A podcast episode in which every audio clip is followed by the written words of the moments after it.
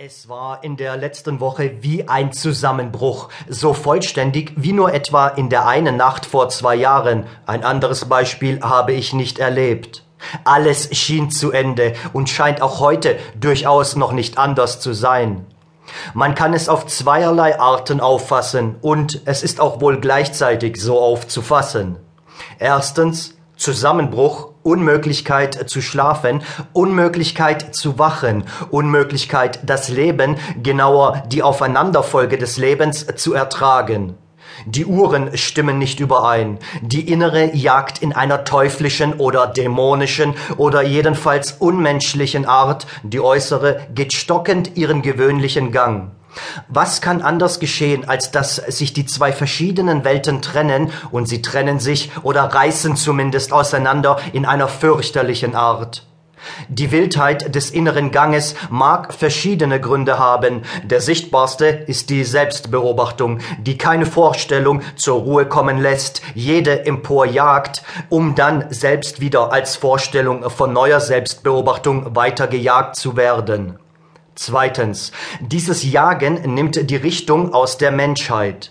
Die Einsamkeit, die mir zum größten Teil seit jeher aufgezwungen war, zum Teil von mir gesucht wurde, doch was war auch dies anders als Zwang, wird jetzt ganz unzweideutig und geht auf das Äußerste.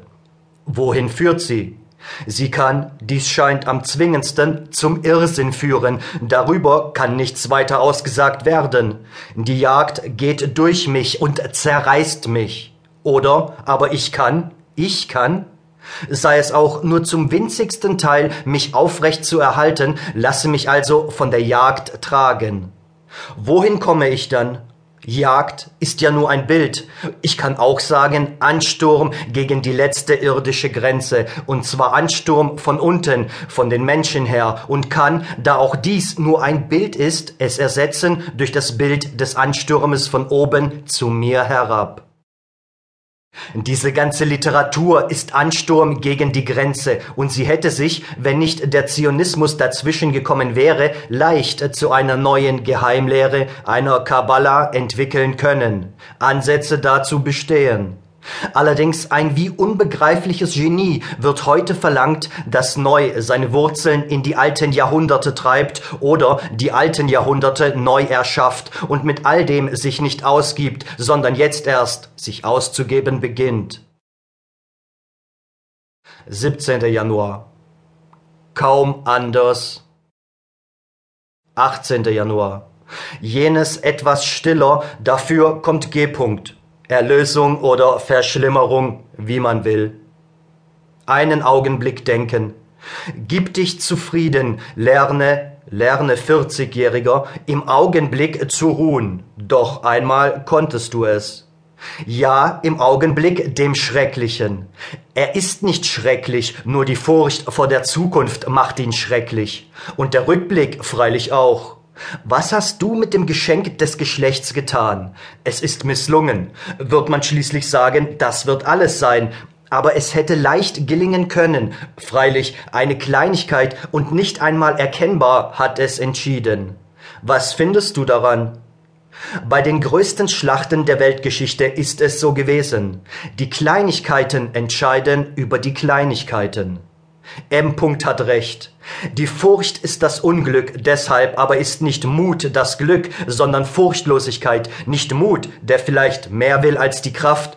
In meiner Klasse waren wohl nur zwei Juden, die Mut hatten, und beide haben sich noch während des Gymnasiums oder kurz darauf erschossen. Also nicht Mut, sondern Furchtlosigkeit, ruhende, offenblickende, alles ertragende.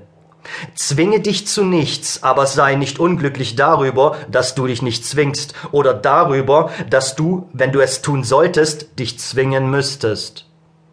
Und wenn du dich nicht zwingst, umlaufe nicht immerfort lüstern die Möglichkeiten des Zwanges.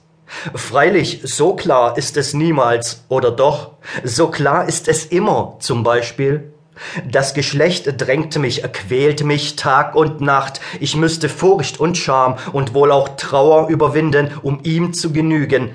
Andererseits ist es aber gewiss, dass ich eine schnell und nah und willig sich darbietende Gelegenheit sofort ohne Furcht und Trauer und Scham benützen würde. Dann bleibt nach dem obigen